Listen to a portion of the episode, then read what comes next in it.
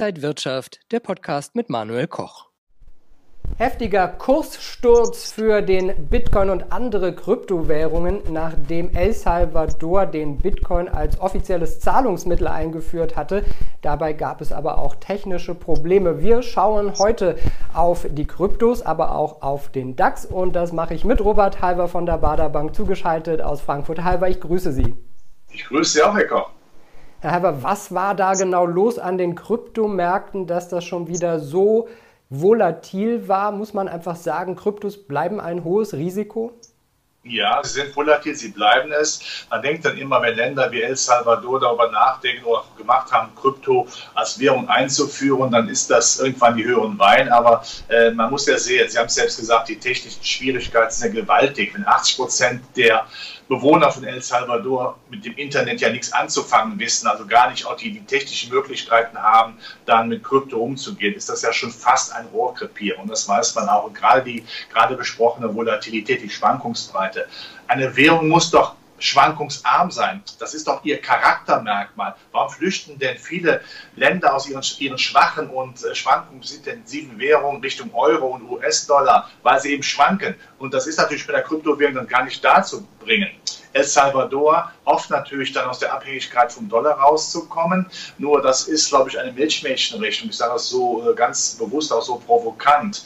Ähm, die Schwankungen machen ein Land nicht reicher, sie machen es noch ärmer. Und wenn wir auch noch da mal uns vor Augen führen müssen, dass die Regulierer ja immer stärker dann eingreifen, weil gerade in unserer überschuldeten Welt ja durch die muntere Gelddeckung weiterhin äh, vorhanden sein muss, dann gehe ich davon aus, dass Kryptowährungen sicherlich volatil bleiben. Interessante Anlageform aufgrund schon der dahinter steht Blockchain-Technologie, aber als Ersatzwährung können sie sich in unserer überschuldeten Welt nicht durchsetzen. Der DAX, der wird wachsen von 30 auf 40 Mitglieder. Am 20. September ist es soweit. Gab es bei der Bekanntgabe der zehn neuen Mitglieder für Sie Überraschungen? Nein, es gibt keine Überraschung. Wir haben ja das Kriterium der Marktkapitalisierung. Da kann man relativ genau ausrechnen, was passiert ist. Mal Kia gegen Bayersdorf, da hätte man noch mal gucken können, äh, wie es denn läuft. Ansonsten war ja alles fest geplant und ist auch überhaupt keine Überraschung. Und das sieht man ja im DAX-Verlauf. Jetzt, wenn er etwas nachgibt, ist das nicht die Enttäuschung, sondern es gibt eher dann die anderen Gründe. Es ist vielleicht eher Angst vor Tilgung, Inflation hat, Delta oder der Bundestagswahl. Nein, keine keine Probleme. Ich finde es natürlich grundsätzlich gut, dass der DAX etwas größer wird. Ich vergleiche den DAX ja immer mit einer Pralinenschachtel. Er hat jetzt 40 Inhalte. Es kommen E-Commerce, Medizintechnik, Biotechnologie hinzu, wobei ich auch gerne sicherlich erwähne, dass die Hinkefüße auch klar zu benennen sind. Wir haben keine Aktienkultur. Das sorgt dafür, dass BioNTech eben gar nicht daran denkt, in Deutschland an die Börse zu gehen. Sie sind nach Amerika gegangen, in New York. Das wäre toll, wenn BioNTech auch ein DAX-Wert wäre. Und viele deutsche Marktführer, Weltmarktführer, die wollen von der Börse nichts wissen, die bleiben lieber in ihren Gesellschaftsformen GmbH und so weiter, bloß eben nicht diese große, die großen Regeleinhaltungen dann machen müssen. Und das liegt ja an der Politik, die ja für Aktien so wenig übrig hat wie der Teufel für Weihwasser. Die Pralinenschachtel wird sich aber gar nicht so sehr verändern, zumindest der Indexstand nicht. Der wird gleich bleiben.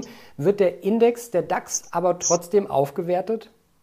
Wenn Mehrwerte drin sind, ist natürlich die Old Economy kleiner, die wir da haben. Und wir haben ja sicher einige Branchen gehabt im Bankenbereich, im Versorgerbereich, äh, bei Automobilkonzernen, die angeschwärzt waren. Diese Skandale, die Banken äh, auch mit ja Problemen nach der Finanzkrise und die Versorger mit diesem Umschwenken von alter Technik auf jetzt von fossil auf nicht mehr fossil.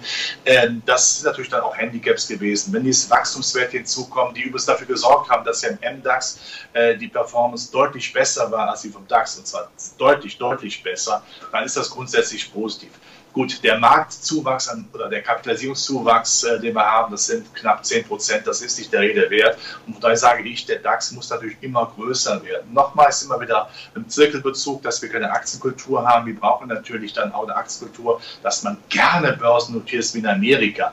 Dorthin zu kommen, ist natürlich relativ schwierig und je nachdem, wie die Regierung aussieht, demnächst in Deutschland, müssen wir da keine Gedanken dran verschwenden. Aber es müsste dort hingekommen, da müsste man hinkommen, damit auch der DAX dann irgendwann als Alternative zu Zinssparen auch für die Altersvorsorge, auch mit steuerlicher Förderung des Staates dann vonstatten gehen kann.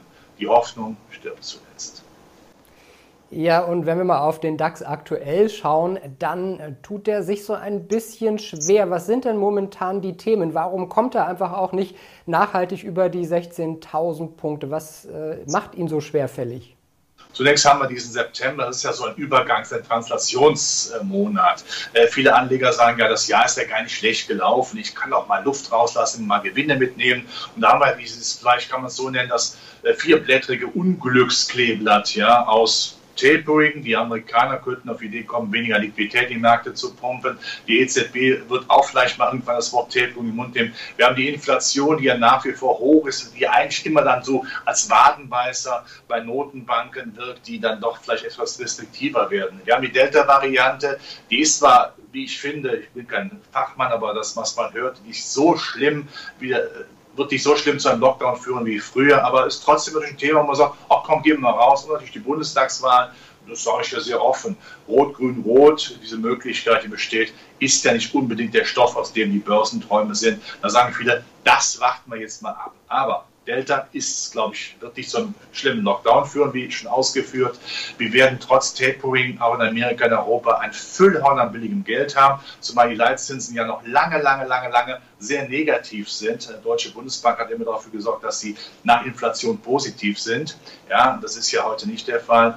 Ähm, dann haben wir eben die Bundestagswahl. Okay, aber viele deutsche Werte sind ja durchaus auch weltweit aktiv und ähm, die Welt hat ja auch andere schöne Aktienplätze, die dann nicht von der Niederung der deutschen Politik dann heimgesucht wird, wenn es hart auf hart kommen sollte. Wenn ich jetzt diese ganzen Themen höre, was sollten Anleger denn daraus machen? Wie sollte man sich jetzt vielleicht für den Herbst und für das restliche Jahr aufstellen? Ich fürchte, ich muss Sie zuerst langweilen, äh, Herr Koch, weil ich natürlich wieder mit meinen regelmäßigen Aktiensparplänen bekomme. Gerade diese Volatilität lädt dazu ein. So, das ist das eine. Das zweite ist aber auch, dann, wenn der September mal vorbei ist, wenn wir auch wieder etwas mehr Ruhe haben, wenn der Markt was runtergekommen ist, würde ich auch wieder reingehen. Ich würde nie, natürlich haben wir nach wie vor Hightech-Werte ja äh, in Amerika, die sehr interessant äh, sind. Wir sehen ja, dass die, der Zinsanstieg, der Renditeanstieg von Staatspapier überhaupt nicht wehtut. Das heißt, die können die hohe Bewertung auch halten. Ist auch ein sehr intaktes Geschäftsmodell. In Europa kann man nach wie vor auch die zyklischen Werte nehmen. Wir haben zwar nicht mehr diese Konjunktur, die jetzt hier so dynamisch ist, mehr eine Normalisierung, aber das hat ja auch eine Qualität, eine Normalisierung.